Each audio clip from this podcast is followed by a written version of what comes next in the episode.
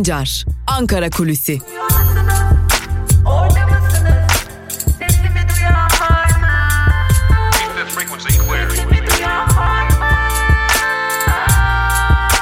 Özgürüz Radyo. Özgürüz Radyo. Özgürüz Radyo'dan ve Ankara Kulisi programımızdan merhaba sevgili dinleyenler. Hafta içi her gün olduğu gibi bugün de Özgürüz Radyo'da Ankara Kulisi programıyla ben Altan Sancar sizlerleyiz. Ve programımızda her zaman olduğu gibi Ankara'da konuşulanları, Ankara'nın gündemini sizlerle paylaşacağız. Malum son günlerde bir Ayasofya tartışmasıdır gidiyor ve İyi Parti işte beklenmedik bir hamleyle AKP'nin bu konudaki aslında siyasi gündem yaratma emelini ortaya çıkardı. Dün Türkiye Büyük Millet Meclisi'ne İyi Parti bir önerge verdi ve Ayasofya'nın cami olarak ibadete açılması için bir araştırma yapılmasını istedi. AKP oylarıyla reddedildi. MHP çekimser kaldı. HDP de çekimser kaldı ve böylelikle AKP'nin eğer evet oyu vermiş olsaydı AKP bu konu meclisten geçecekti ama vermedi ve böylelikle AKP'nin aslında Ayasofya konusunda nedenli tartışma yaratarak gündemi değiştirmeye çalıştığını bir kez daha İyi Parti ortaya koymuş oldu. Bu arada değiştirilmek istenen gündemler neler? Aslında önemli bir gündemimiz var. Evet ekonomi zaten kötüye gidiyor. Malum AKP muhalefetin üzerinde ciddi bir baskı kurmaya devam ediyor. Bir yandan belediyeler, bir yandan muhalefet milletvekilleri, bir yandan sivil toplum örgütleri, bir yandan meslek odaları ve öte yandan da çok dikkat çekici bir hamle olarak e, her ne kadar gündemden düşürülmüş olsa da bekçiler tartışması alternatif kolluk güçleri diyebileceğimiz bekçilerin yetkilerinin artırılması tartışması ve bir de koronavirüste istenilen seyrin bir türlü yakalanamaması. Biliyorsunuz vaka sayıları 700'lere kadar inmişti ancak son günlerde vaka sayılarında yeniden 900'leri hatta binlere yaklaşan sayıları görüyoruz ki iddia o ki yakında belki de binli sayıları yeniden görmeye başlayacağız. Zira kimi illerde vaka sayıları giderek artıyor. Birkaç gündür Özgürüz Radyo'da artan vaka sayılarına dair önemli bilgileri sizlerle paylaşıyoruz. Bu illerden biri Gaziantep. Gaziantep bir sanayi bölgesi ve özellikle işçilerde, emekçilerde yani çalışan kesimde ciddi şekilde koronavirüs vakaları tespit edilmeye devam ediliyor. Bunun ötesinde Diyarbakır'da zaten ciddi bir patlama var. Sadece son bir haftada 300'den fazla insana koronavirüs teşhisi konulmuş durumda ve 5 ayrı hastane pandemi hastanesi olarak hizmet verirken bu hastanelerin yatak kapasitesi dolmuş durumda. Şimdi esas soru şu hükümet bunu bekliyor muydu? E, hükümetin kendi planlamasına göre bizim bu tarihlerde 500'lü vaka sayılarını görmemiz gerekiyordu. Ama bizler 500'lü vaka sayılarını değil bunun tam iki katını bini görüyoruz ve bine doğru hatta binin üzerine doğru gidecek gibi bir seyir var. Şimdi bu illerde çeşitli önlemler alınıyor. Maskesiz dışarı çıkmak yasaklanıyor. Çeşitli tedbirler alınıyor. Ayakta yolcu almak yasaklanıyor. E, toplu taşımada çeşit, çeşitli kurallar getiriliyor ama bu bir fayda getirmeyecek gibi görünüyor. Zira halkta ciddi bir rehavet bulunuyor. Ve öyle görünüyor ki bu konuda tedbirler alınmayacak. Zira normalleşme de bir yandan devam ediyor, tedbirler alınıyor desek de esas olan normalleşme biliyorsunuz dün Cumhurbaşkanı Erdoğan normalleşme adımlarına yenilerini ekledi ve çeşitli normalleşme adımları da geldi artık 65 yaş üstü yurttaşlarda saat 10 ila 20 aralarında sokağa çıkabilecekler. İşte burada neler yaşanacak bunları göreceğiz. Ee, mesela bir örnek verecek olursak evet bu insanların çoğu emekli ve çalışmıyor. İşte çalışmayan bu insanlar kahvehanelere gidebilirler ki kahvehaneler çeşitli illerde virüsün yayılmasında önemli bir yer ediniyor ki bu da can kayıplı virüs yayılmasının önünü açabilir. Bilim kurulu da bu konuda ciddi bir endişeye sahip. Bunu da paylaştılar. Bunu da aktarmış olalım. E, açıkçası artık şunu söylemekte fayda var. Alınan kararlarda bilim kurulunun neden ne etkisi var sorusunun pek de bir anlamı kalmamış gibi görünüyor. Ama Türkiye artık adım adım birinci dalga bitmeden ikinci dalgayı yaşayan belki de ilk ülke olacak ve çok daha kuvvetli bir dalgayla karşı karşıya kalabiliriz. Ancak daha önce de aktardığımız gibi bu rakamların doğruluğu e, şüphe uyandıracak gibi görünüyor. Ama Ankara'da konuşulan Başka bir hususu da sizlerle paylaşmak gerekiyor. Aslında evet Ankara'da bir ikinci dalgayı bekliyor ama e, ve bu ikinci dalganın e, ne zaman geleceği iyi planlanmış ya da iyi hesaplanmış diyelim. Tabii ki burada ikinci dalganın iyi planlanmış ve iyi hesaplanmış olmasının olmasından kastımız şu sevgili dinleyenler. Turizm sezonu bitince ikinci bir dalga açıklamasıyla karşı karşıya kalabilir Türkiye ve bu sürede de birazcık da olsa ekonomik anlamda bir toparlanma hamlesi gerçekleştirebilir. Bu da Ankara'da konuşulan önemli bir diğer iddia.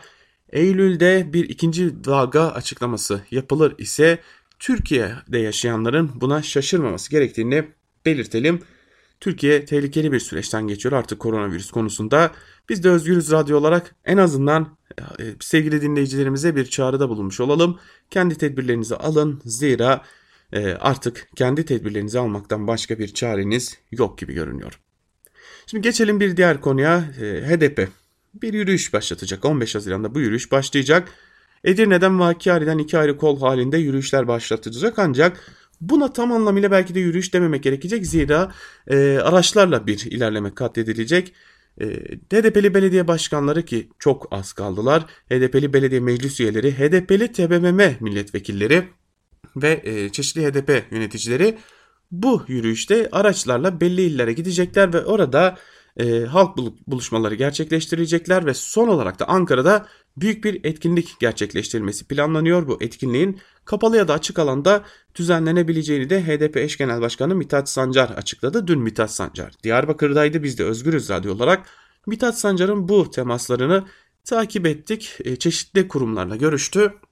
Hem HDP bileşenleriyle görüştü, hem sivil toplum örgütleriyle görüştü, hem de e, Diyarbakır'da, merkezi de Diyarbakır'da bulunan Kürt partileriyle görüştü. Biliyorsunuz son dönemde HDP Kürt Partisi mi değil mi, HDP Kürtleri temsil ediyor mu etmiyor mu tartışması vardı. İşte bu tartışmaların arasında Mithat Sancar Diyarbakır'da bir de Kürt partileriyle görüştü ve buradan da birlikte yol alma, birlikte hareket etme konusunda yeniden bir fikir birliği ortaya çıktı.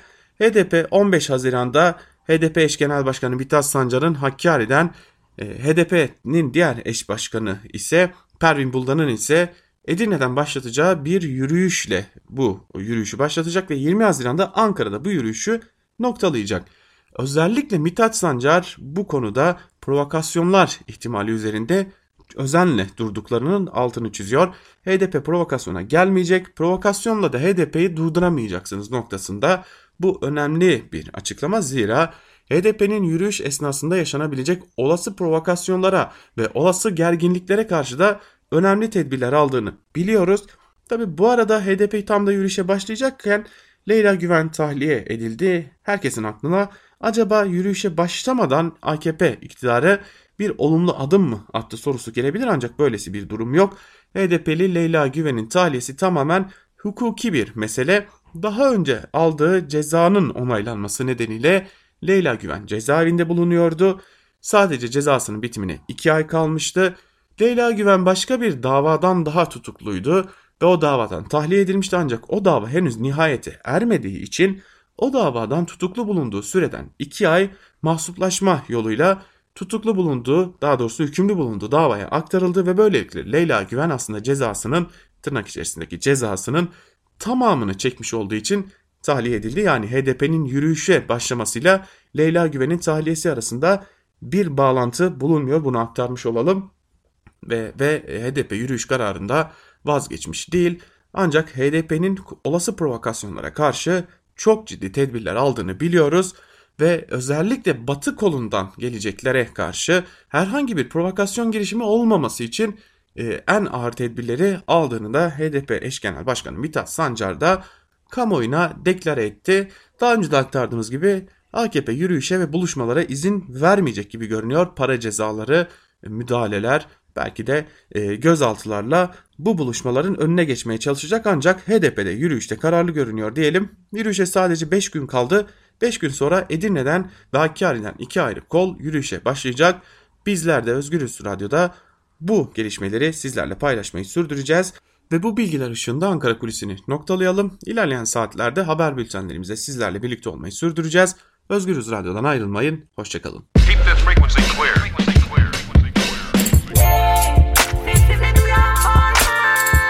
Altan Sancar, Ankara Kulüsi.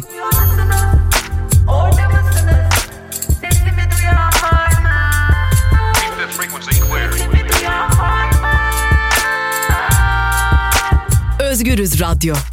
Özgürüz Radyo.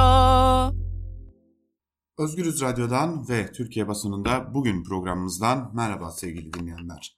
Ben Altan Sancar. Haftanın 3. gününde, çarşamba gününde, 10 Haziran çarşamba gününde Özgürüz Radyo'da sizlerle birlikteyiz. Ve yine her zaman olduğu gibi gazete manşetleri ve günün öne çıkan yorumlarını sizlerle paylaşacağız. İlk olarak gazete manşetleriyle başlayacağız. Gazete manşetlerine Cumhuriyet Gazetesi ile başlıyoruz. Cumhuriyet Gazetesi'nin manşetinde TÜİK kaosu sözleri yer alıyor. Ayrıntılarda ise şunlar aktarılmış. Enflasyon, işsizlik, büyüme gibi ekonominin temel verilerini açıklayan TÜİK'te son bir yılda atama, görevden alma furyası yaşandı. Açıkladığı veriler başta memur, işçi, emekli maaşları olmak üzere birçok belirlemede gösterge olan kurumda 26 bölge müdüründen onu görevden alındı.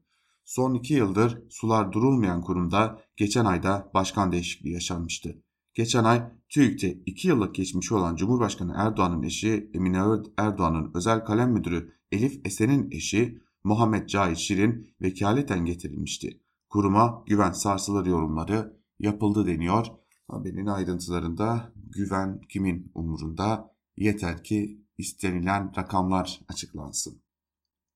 İfade protestosu başlıklı bir diğer haberi paylaşalım sizlerle.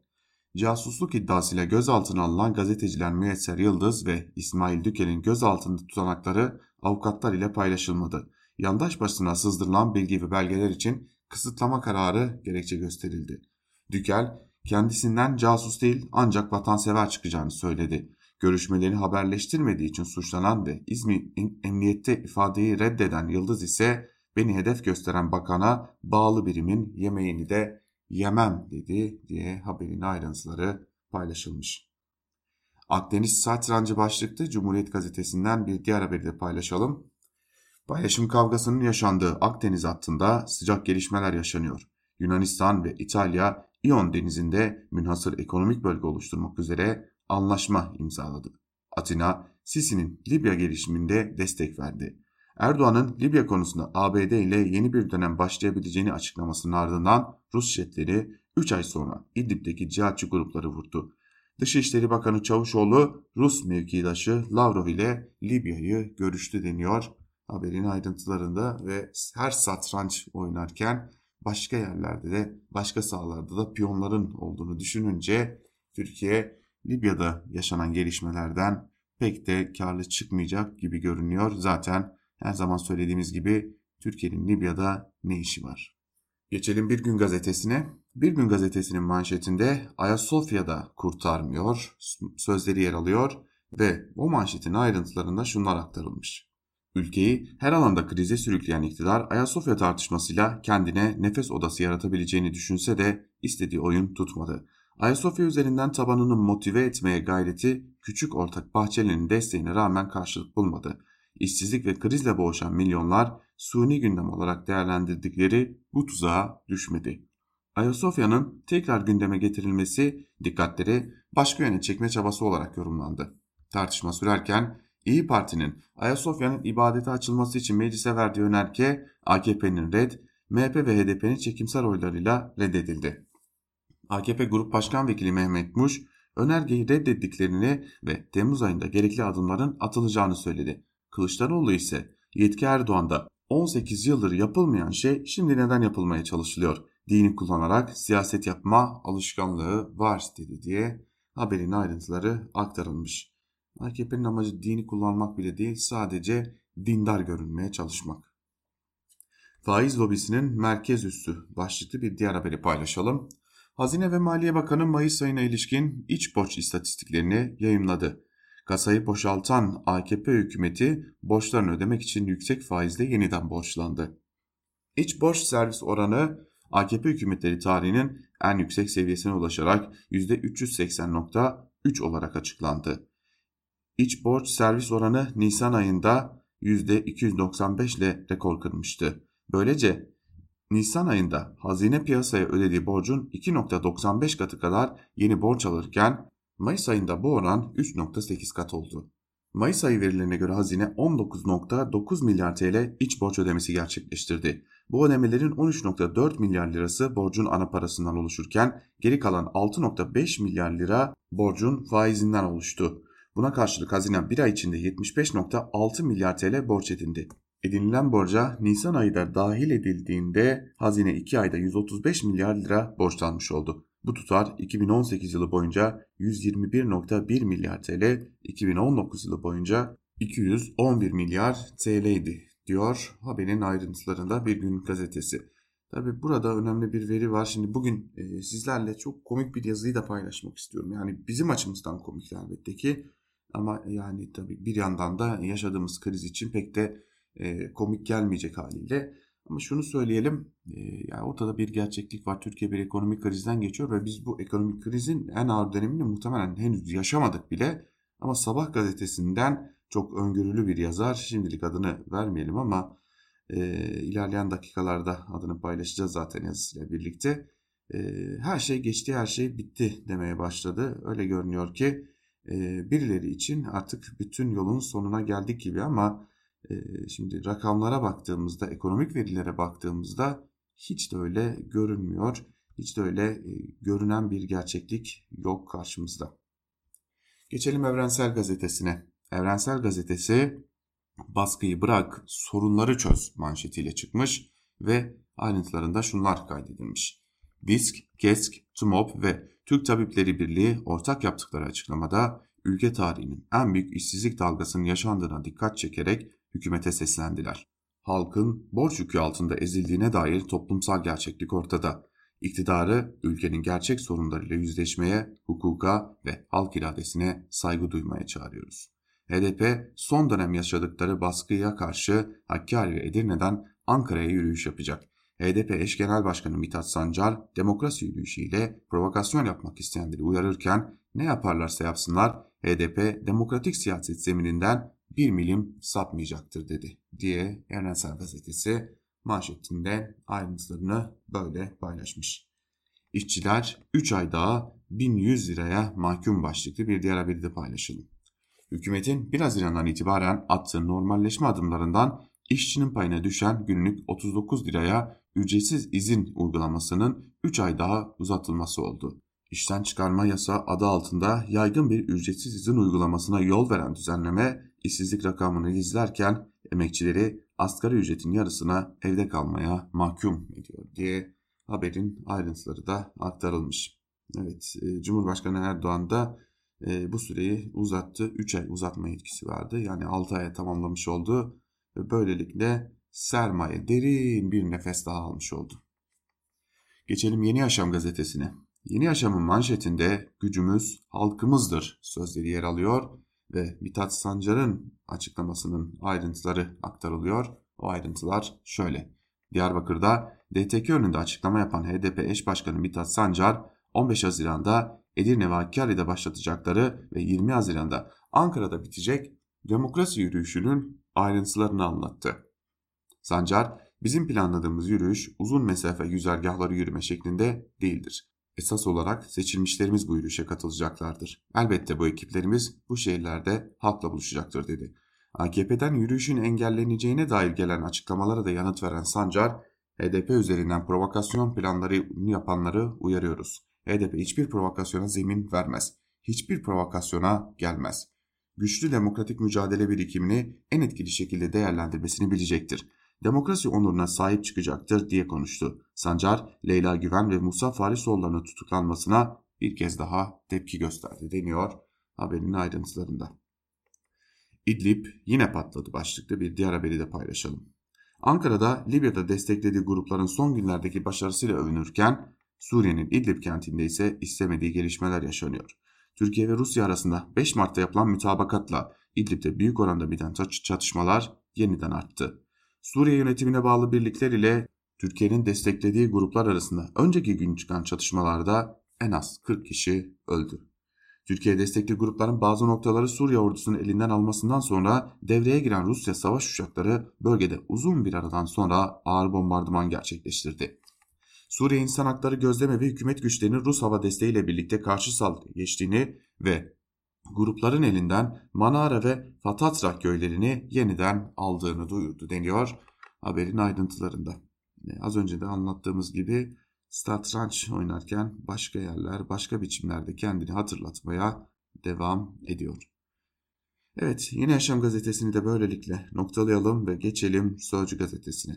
Sözcü gazetesinin manşetinde %52.1 oranında adil yargılama ihlal ediliyor. Sözleri yer alıyor Sözcü gazetesinin manşetinde ve ayrıntılar şöyle. Başkan Arslan, Türkiye'de herkesin şikayet ettiği hukuksuzlukları dile getirdi. Hukuksuz kalan bir devlet, yaşam destek ünitesine bağlı bir hasta gibidir.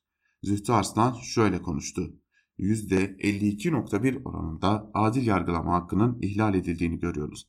Bu da adil yargılama ile ilgili önemli bir mesele olduğunu ve çözülmesi gerektiğini söylüyor. AYM'nin temel görevi özgürlükleri korumaktır. Bireysel başvuru uygulayan hiçbir ülkede bizdeki kadar başvuru yapılmamaktadır. Mahkememizde sadece 2019'da 43 bin civarı başvuru yapıldı. 40 bin kadarı sonuçlandırıldı. Bu performans iyi ama yeterli değil diye de ayrıntılar aktarılmış. Bu arada Zühtü Arslan e, bildiğiniz üzere Anayasa Mahkemesi Başkanı sevgili dinleyenler. 300 milyon toplandı 5 kuruş almadık başlıklı bir diğer haberi paylaşalım. FETÖ'nün kanlı darbe girişiminde gazi olanlar haklarının verilmediği gerekçesiyle iktidarı protesto etti. Kahrolsun FETÖ sloganları attı. Ankara'da yüzü aşkın 15 Temmuz gazisi Bahçeli Evler'deki Aile Bakanlığı önünde toplandı. Türk bayrakları açıp isyanını aykırdı. İktidar tarafından verilen sözlerin tutulmadığını söyleyen gaziler şöyle konuştu. 15 Temmuz şehit yakınları ve gaziler için toplanan 300 milyon liranın son kuruşuna kadar muhataplarına dağıtılmasını istiyoruz. Mehmetçik Vakfı modeli istiyoruz denmiş haberin ayrıntılarında. Öyle görünüyor ki 15 Temmuz gazileri artık iktidarın kendileri adına topladığı o parayı talep ediyorlar. Geçelim Karar Gazetesi'ne. Karar Gazetesi'nin manşetinde Anadolu'da ikinci dalga sözleri yer alıyor. Ayrıntılar ise şöyle. Türkiye virüsle mücadelede en kritik aşamaya girdi. Profesör Doktor Mehmet Ceyhan kaygı yok oldu. Gözümüzün önündeki İran daha büyük bir dalga yaşıyor. Virüs bir şey kaybetmedi dedi. Rehavet riskiyle birlikte büyük şehirlere yönelik seyahat kısıtlamasının kalkması Anadolu'daki vaka sayılarındaki artışı tetikledi. Tehlikenin ayak seslerinin geldiği illerden biri olan Mersin'de yazlıkçıların göçüyle 2 haftada vakalar yükseldi. Van'ın ardından Gaziantep'te de 6-7 kart artış meydana geldi. Diyarbakır'da ise sadece son bir haftada tanık olunan hasta sayısının 300'ü geçmesiyle ikinci dalga endişesi oluştu. Kentteki 1'e düşürülen klinik sayısı 5'e çıkarıldı. Pandemi Hastanesi'nin yoğun bakım koordinatörü Profesör Doktor Recep Tekin, 1 Haziran'dan sonra rahatlama başlayınca sayılar yeniden arttı. Vakalara yetişemez hale geldik dedi diye de ayrıntılar aktarılmış. Bu arada Diyarbakır'da da maske takmadan sokağa çıkmak yasaklandı. Geçelim Milliyet Gazetesi'ne. Milliyet Gazetesi'nin manşetinde kısıtlama kalktı sözleri yer alıyor.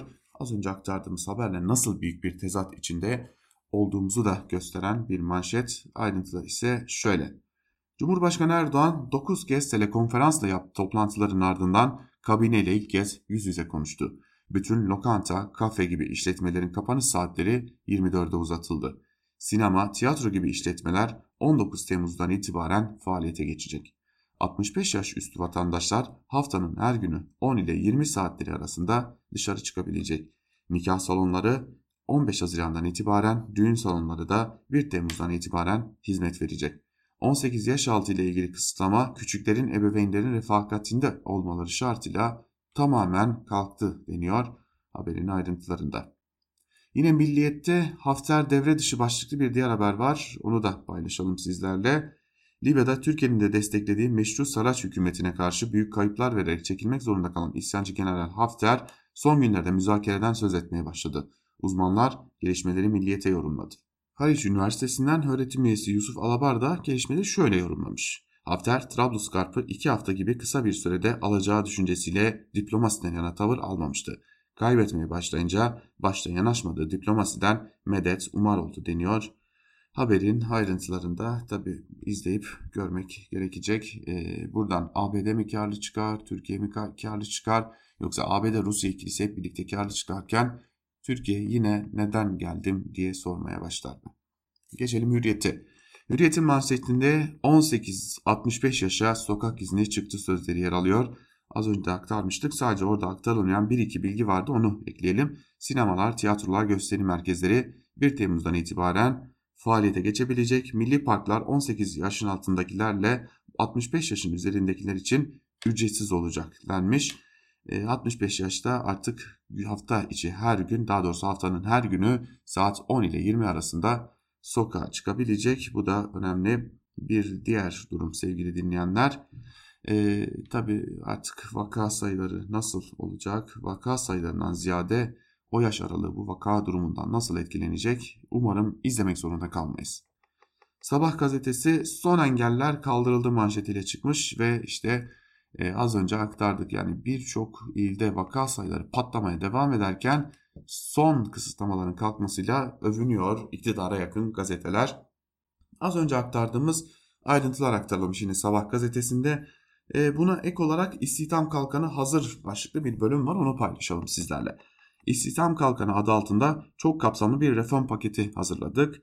Amacımız 2019 başından 2020 Nisan'ına kadar işsiz kalanları istihdama katmak, tamamlayıcı emeklilik sigortası sunacak çalışma başlatıyoruz demiş Cumhurbaşkanı Erdoğan. Şimdi tabii tamamlayıcı emeklilik sigortası başlatıyoruz derken bu işin sonu nereye gidecek göreceğiz. Biliyorsunuz çalışanlardan zorunlu BES kesimi başlamıştı. 3 ayda kesilmişti zaten. 3 aydan önce de zaten çıkamıyordunuz. Ee, oradan bir para toplanmıştı çalışanlardan. Ee, bakalım şimdi bir de bu e, tamamlayıcı emeklilik sigortasıyla çalışanlardan nasıl para toplanacak? Devam edelim sevgili dinleyenler. Bir diğer gazeteye geçelim. Yeni Şafak'ın manşetine bakalım. Yeni Şafak'ın manşetinde milletimiz Ayasofya açılsın diyor sözleri yer alıyor. Ayrıntılar ise şöyle. Türkiye Ayasofya için Danıştay'ın 2 Temmuz'da vereceği karara kilitlendi. Cumhurbaşkanı Erdoğan başkanlığında önceki gün toplanan AKP MYK'da da Ayasofya'nın statüsü gündeme geldi ve halkta ibadete açılmasından yana denildi. Danıştay'ın kararından sonra gerekli adımların atılacağı belirtiliyor denmiş bu haberin de ayrıntılarında sevgili dinleyenler. Anadolu'da yeni salgın tehlikesi başlıklı bir bölümü de paylaşalım yine Yeni Şafak'tan. Şanlıurfa, Kocaeli, Manisa, Eskişehir ve Konya'da bazı mahalleler karantinaya alınırken Diyarbakır'dan kötü haberler geliyor. Şehirde bir haftada 300'den fazla kişiye Covid-19 teşhisi koyuldu. İkinci dalga endişesi yaşandığı için bire düşürülen klinik sayısı 5'e çıkarıldı.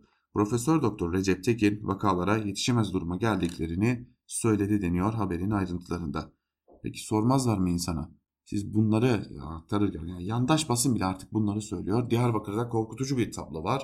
E peki ne önlem alıyorsunuz? Maskeli dışarı çıkmak, maskesiz dışarı çıkmak yasak. Peki başka ne önleminiz var?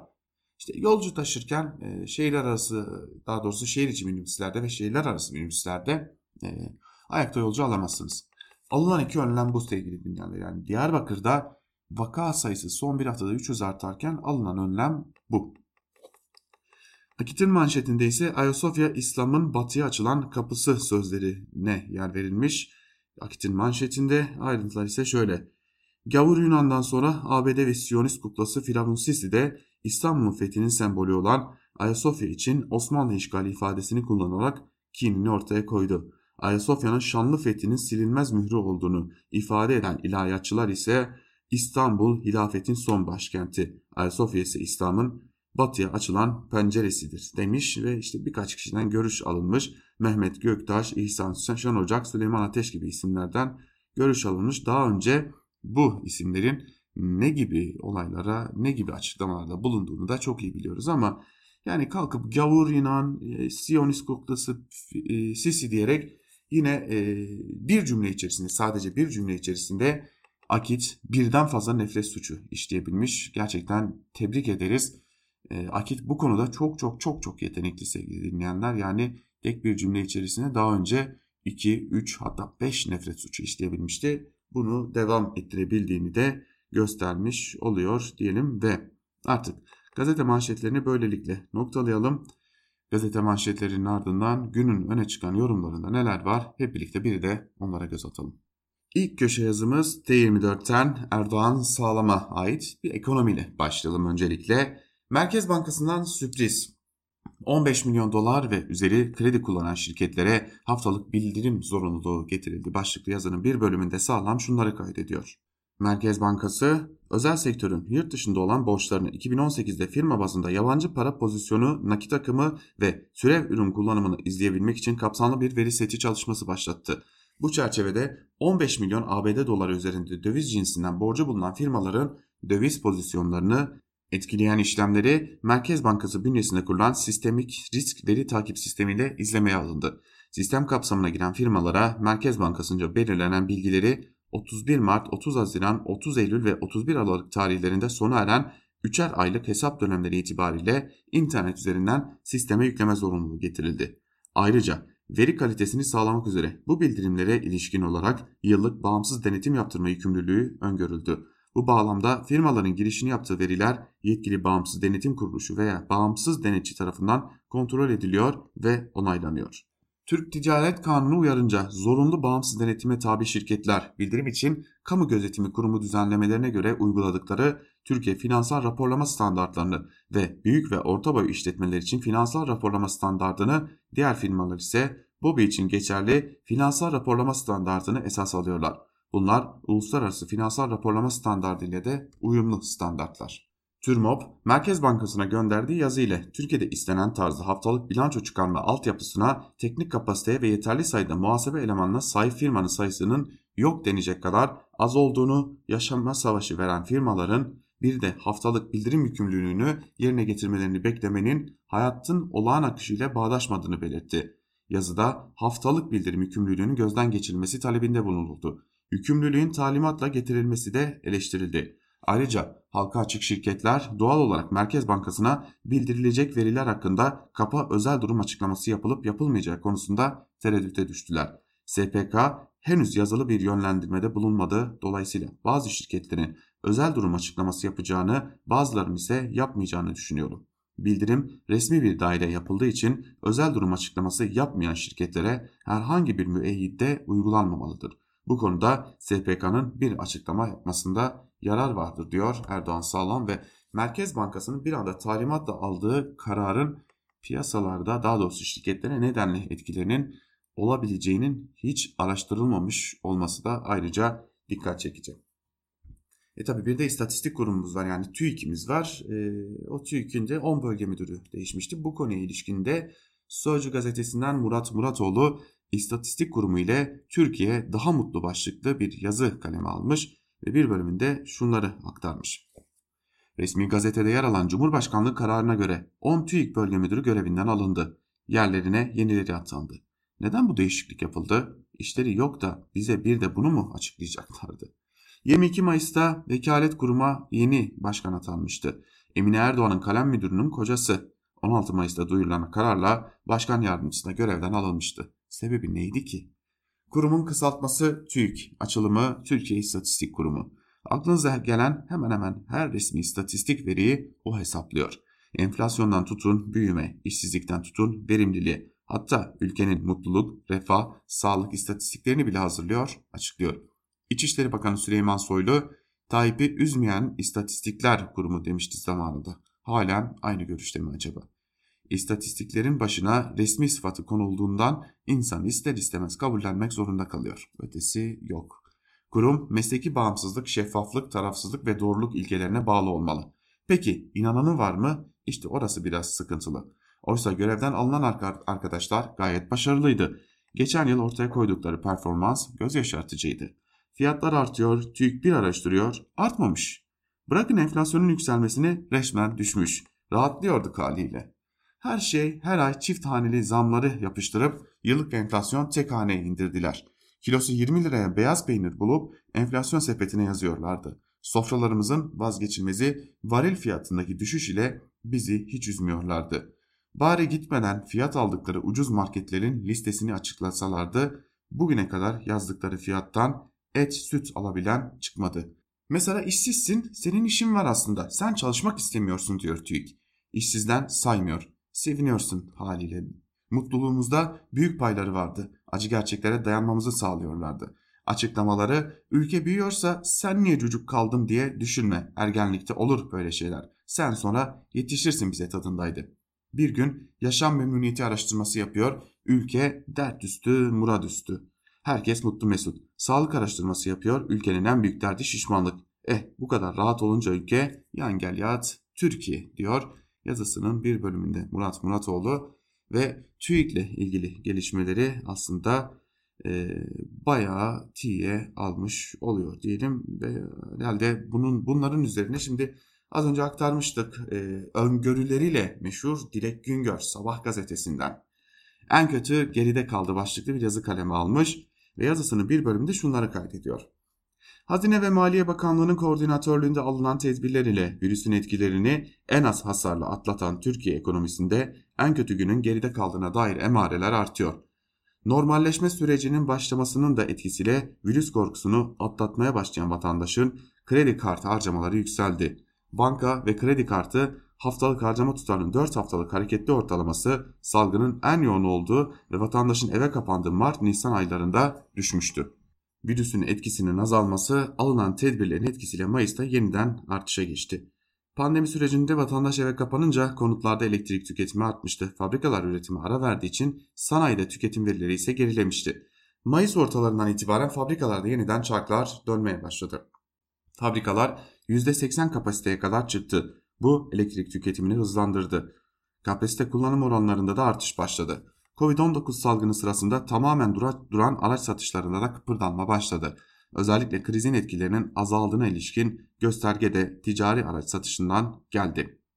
Normalleşme sürecinden sonra dipten dönüşe işaret eden veriler alt alta konulduğunda ikinci çeyrek ile ilgili fikir veriyor. Malum çevreler ikinci çeyrekte çift haneli daralma beklese de hevesleri kursaklarında kalabilir. Dünyanın öngöremediği krize rağmen Türkiye'nin yıl sonunda birilerinin dediği gibi %5-10 küçülme değil ilk çeyrekten itibaren hızlı toparlanmaya, pozitif büyüme yaşaması mümkün diyor Dilek Güngör. Hani şimdi programımızın süresi kısıtlı sevgili dinleyenler. Kısıtlı olmasa e, eminim saatlerce e, size şunu anlatabilirim. Yani aslında ne oldu, pandemi sürecinde neler yaşandı, Türkiye ekonomisi ne durumda, neden bu, bu tarz bir kriz yaşıyoruz ve aslında AKP iktidarı bu krize rağmen nasıl oluyor da gerçeği böyle çarpıtıp ekonomide her şey yolunda diyebilir gibi birçok gerekçeyi sıralayabiliriz. Krediyle ev aldırmaya çalışma, krediyle araç aldırmaya çalışma, sürekli kredi dağıtmaya çalışma, yurttaşların kredi kartına e, yüklenmesiyle övünmek gibi yani yurttaşların nakit harcayacak güçleri olmadığı için kredi kartına yüklenmesi gibi birçok gerekçeyi, birçok gerçekliği sıralayabiliriz ama tüm bunları bir yana bırakalım. Dilek Güngör kimdir sorusuna bir cevap verelim yeter. Dilek Güngör çok değil bundan e, kısa bir süre önce bir yazı kalemi almıştı ve e, o yazısının başlığı aynen şöyleydi. Dolardan kaçış, kaçış için son fırsat demişti ve e, doların çok hızlı bir şekilde düşeceğini, doların çok hızlı bir şekilde değer kaybedeceğini söylemişti ve o değer kaybının ardından da e, dolardan kaçışın mümkün olmayacağını söylemişti. Bunu söylediği gün Dilek Güngör'ün bunu söyledikten sonraki günlerde dolar çok hızlı bir şekilde 7 liranın çok çok üstüne çıkıp Türkiye tarihinin rekorunu kırmıştı ve hala Dilek Güngör'ün o öngörüde bulunduğu seviyenin bir türlü altına da inmiyor. Bunu da aktaralım. Hani Türkiye'de yandaş gazetelerde ekonomi yazarlığı yapmak işte böyle bir şey diyerek de çok da lafı uzatmayalım ve geçelim bir diğer yazıya. Kemal Can'a gazete duvardan Kemal Can sapla saman fazla karışmadı mı başlıklı yazısının bir bölümünde şunları kaydediyor. Türkiye geçtiğimiz 5 yıl içinde genel siyasi resim aynı kalmış gibi görünmekle birlikte hem tabanda hem de tavanda çok kuvvetli değişim dinamikleri ortaya çıktı. İktidar değişmedi belki ama arkasındaki yeni ittifakla en azından yeni dahil olanlar açısından bambaşka bir terkip var artık. İktidar blokundan 3 tane yeni parti çıktı. Yeni ittifak kombinasyonu yüzünden ideolojik hatlar yeniden tarif edildi. Yaşanan seçim süreçleri oy bloklarındaki potansiyel hareketlenmeyi ortaya çıkardı. Bu tabloda herkesin birbirine sorabileceği yeni yeni daha önce neredeydin soruları pe peydahlandı.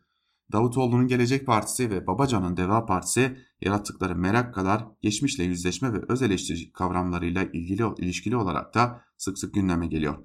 İster demokrasi kaybından söz açsınlar, ister ekonomik başarısızlıktan hemen kısa bir süre öncesine dayanan aynı sorular önlerine geliyor.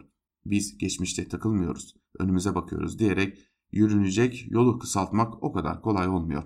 Bir başka güncel tartışma Soma'daki felaketin ardından yerdeki işçiye tekme atarak AKP iktidarının en çarpıcı posterlerinden birini yaratan eski Başbakanlık danışmanı Yusuf Yerkel'in dilediği özür meselesinde ortaya çıktı. Yanlışı idrak etmek ve dönmek bir fırsat kapısı mıdır? Yanlışı görmek, hatadan dönmek sadece politik arenanın kavramları değil elbette. Bariz ve inkar edilemez yanlışlıkların, açık olumsuz sonuçların ortasında kalındığında ya ısrar edip direnmek ya da yeni bir pozisyon belirlemek gerekiyor. Çok gündelik bir meselede veya çok yaşamsal bir konuda aynı kuvvetli ontolojik açmaz yaşanıyor kendini inandırabilecek, başkalarını ikna edebilecek bir gerekçe ve makul bir idrak hikayesi yaratabilmek her zaman kolay değil. En sık başvurulan yöntem hemen merkeze yerleşip onlar veya şartlar değişti ben aynı yerdeyim diyerek yol almaya çalışmak. İkincisi sahte bir aymazlık hikayesiyle aldatılmışlık bahanesini öne sürmek. Bu iki versiyonun en çarpıcı, en utandırıcı örneklerine son yıllarda çok rastladık. Bazıları hale son derece güncel en popüler cemaat sözcülerinin kadrolu itirafçı olması gibi geçmişteki yanlış politik tercihleri için sizin kadar zeki değilmişim cevabını pek zekice bulanların bu tercihlerde ısrarcı oldukları sırada herkese nasıl aptal muamelesi yaptıklarının unutulduğunu sanması gibi. Tam birebir örtüşmese bile yeni partiler ve yerkel olayındaki yanlış görmüş olma ve özrün yeterli olup olmadığı tartışmasında da sıkıntılı bir taraf var fonksiyonel düşünmenin ikna edici kolaylığıyla yanlıştan dönme yolu açılmazsa nasıl değişecek insanlar demek mümkün. Ancak idrak vahiy ile bile gelse bir sonuç değil, süreç. Birinin öz eleştirisinin veya özrünün samimiyeti onun kafasından geçenler üzerine yapılacak spekülasyonlarla belirlenemez. Nedameti özür diledik ya diye karşısındakilerin kafasına atabileceği bir silah çevirmek terbiyesizliği gibi kabalıktan söz etmiyorum. Pişmanlık duyduğu şeyin yarattığı sonuç veya başkalarına verdiği zarar olmayıp kendini soktuğu durum olduğunu fazla açık etmeyi de kastetmiyorum. Çünkü bunlar niyet okuma değil, niyetin parça paçadan akması. Fakat sayıcı bir öz eleştirinin sağlıklı samimiyet ölçüsü bir öncelik meselesi. Yanlış idrak ederek geldiği yeni pozisyonun kolay kabulünü mü dert ediyor? O yanlışı yapmış olma ve onun sorumluluğuyla yaşama cesaretiyle mi davranıyor? Bu fark çoğu zaman niyet okumaya gerek bırakmayacak kadar açık saçıktır. Bu fark kendi siciline bakmadan sürekli günah çıkartma belgesi isteyenleri de artık varmayın üstüne diyenleri de boşa düşürebilir diyor Kemalcan ve son günlerde hem Babacan Davutoğlu üzerinden hem de Yusuf Yerkel'in o özrü üzerinden yaşanan tartışmaları özetliyor. Bir diğer yazıya geçelim. Evrensel Gazetesi'nden İhsan Çaralan'ın Güç odağı olmayan bir muhalefet gerçek bir muhalefet olamaz başlıklı yazısının bir bölümünde de Çaralan şunları kaydediyor. Gündem yoğun mahalle ve çarşı bekçileri yasası bir haftadan beri mecliste tartışılıyor. İktidar bek bekçilere polis yetkisi veren yasal düzenlemede ısrarcı. Öte yandan yandaş medya ile AKP-MHP cenahından Ayasofya'nın camiye dönüştürülmesi için yapılan çağrılar konuşuluyor. Hatta bu konuda içeriden haber alan gazeteciler Ayasofya'da Fetih Suresi okutan Erdoğan'ın Ayasofya'nın cami yapılması için hazırlık yapıla dediğini de yazıp çiziyor. Ve tabi CHP İstanbul Milletvekili Enis Berberoğlu, HDP Hakkari Milletvekili Leyla Güven ve HDP Diyarbakır Milletvekili Musa Farisoğulları'nın vekilliklerinin düşürüp tutuklanmasının ardından MDP'nin Edirne ve Hakkari'den Ankara yürüme, yürüme kararına karşı bir sindirme kampanyası da bu yoğun gündemin bir boyutu olarak sürüyor. Tele1 Ankara temsilcisi İsmail Dükel ve Oda TV Ankara Haber Müdürü Müyesser Yıldız'ın gözaltına alındıkları haberi bu yön tartışmalar ortasında gündeme düştü. İki gazetecinin de siyasi ve askeri casusluk iddiasıyla gözaltına alındıkları belirtiliyor. İktidarın savcılarına bakarsanız ortalık casus gazetecilerden geçilmiyor. Yukarıda sadece öne çıkanları sıraladığımız siyasi gündem konuları son birkaç güne sığanlar. Evrensel okurları AKP-MHP ittifakının baroların, odaların tasfiye edilmesini, yerel yönetimlerin yetkilerinin merkezi iktidara devredilmesini, seçim ve siyasi partiler yasasını değiştirerek muhalefetin halk indinde iktidar alternatifi olmaktan çıkarılmasını amaçlayan düzenlemelerle Türkiye'nin siyasetini uzun yıllar etkileyecek değişiklikler içinde hazırlandığını biliniyor. Bu siyasi tabloya önümüzdeki dönemin ekonomik kriz artı virüsün yol açtığı ekonomik yıkımın faturası eklenerek oluşturulan ağır yükün işçi sınıfı ve halka yıkılması girişimlerinin de ekleneceği besbellidir. Kısacası Erdoğan AKP iktidarı arkasındaki egemen güç odakları uzunca bir zamandır beri sözcüğün gerçek anlamıyla ekonomik, siyasi, ideolojik hayatın bütün alanlarını içine alan bir saldırı planını uygulamaya sokmuştur. Bugün bu planın yeni ve eksik kalan yanların tamamlanması ve somut hedefler açısından projelendirilmesi adımlarını atmak için seferberlik düzenine geçilmiştir. Bugün kendisine sokağa kullanmayı yasaklarken HDP'nin Edirne ve Hakkari'den yapacağını açıkladığı yürüyüşe bile iktidarın provokasyonuna yol açar diyerek karşı çıkan CHP'nin merkezinde olduğu gibi muhalefetin bu yaklaşımıyla iktidara geri adım attırabilecek bir güç oluşturması olanaklı görülmemektedir. Çünkü bu pasifist, eylemsizlik çizgiyle muhalefetin ne ilerici demokrat güçleri ne de bu gidişattan hoşnut olmayan yığınları birleştirip iktidarın karşısına dikmesi olanaklı değildir. Nitekim CHP dün Yusuf Karataş arkadaşımızın köşesinde belirttiği gibi halka, halka yönelik aman iktidarın sizi sokağa çekme tuzağına düşmeyin. 2023'te seçim olacak o zaman bana oy verip iktidar yaparsanız ben de sizi kurtarırım diye özetlenebilecek bir tutumla bu pasifist hatta meşruiyetçi sağlamaya çalışmaktadır. Oysa bugün iktidar karşısındaki bir siyasi odak eğer yığınları birleştirip siyasete müdahale eden bir hatta yığınları harekete geçirmiyorsa niyeti ne olursa olsun bir güç odağı haline gelemez. Bunu yapmayan, bunu yapmak için yola çıkmayan bir muhalefet odağı sadece iktidarın yanlışlarının karşısında doğruları, yalanlarının karşısında gerçekleri koyarak güç odağı olamaz. Örneğin CHP adalet yürüyüşü ve adalet mitingiyle bir güç odağı olmak için adım atmıştır. Ama devamını getiremediği, mevziini geldiği yerin önüne koymak yerine arkasına kurduğu için muhalefetini yeniden iktidarla söz düellosuna indirgen geleneksel çizgisine çekmiştir diyor İhsan Çaralan da yazısının bir bölümünde. Ve bizler de İhsan Çaralan'ın bu yazısıyla birlikte Türkiye basınında bugün programımızı bugünlükte noktalamış oluyoruz. Gün içerisinde Ela Bilhan arkadaşımız saat 12 haberlerinin hemen ardından dünya basınının özetiyle sizlerle olacak. Ancak bizler şimdi sözü genel yayın yönetmenimiz Can Dündar'a ve Özgür Yorum'a bırakıyoruz. Özgür Radyo'dan ayrılmayın. Hoşçakalın.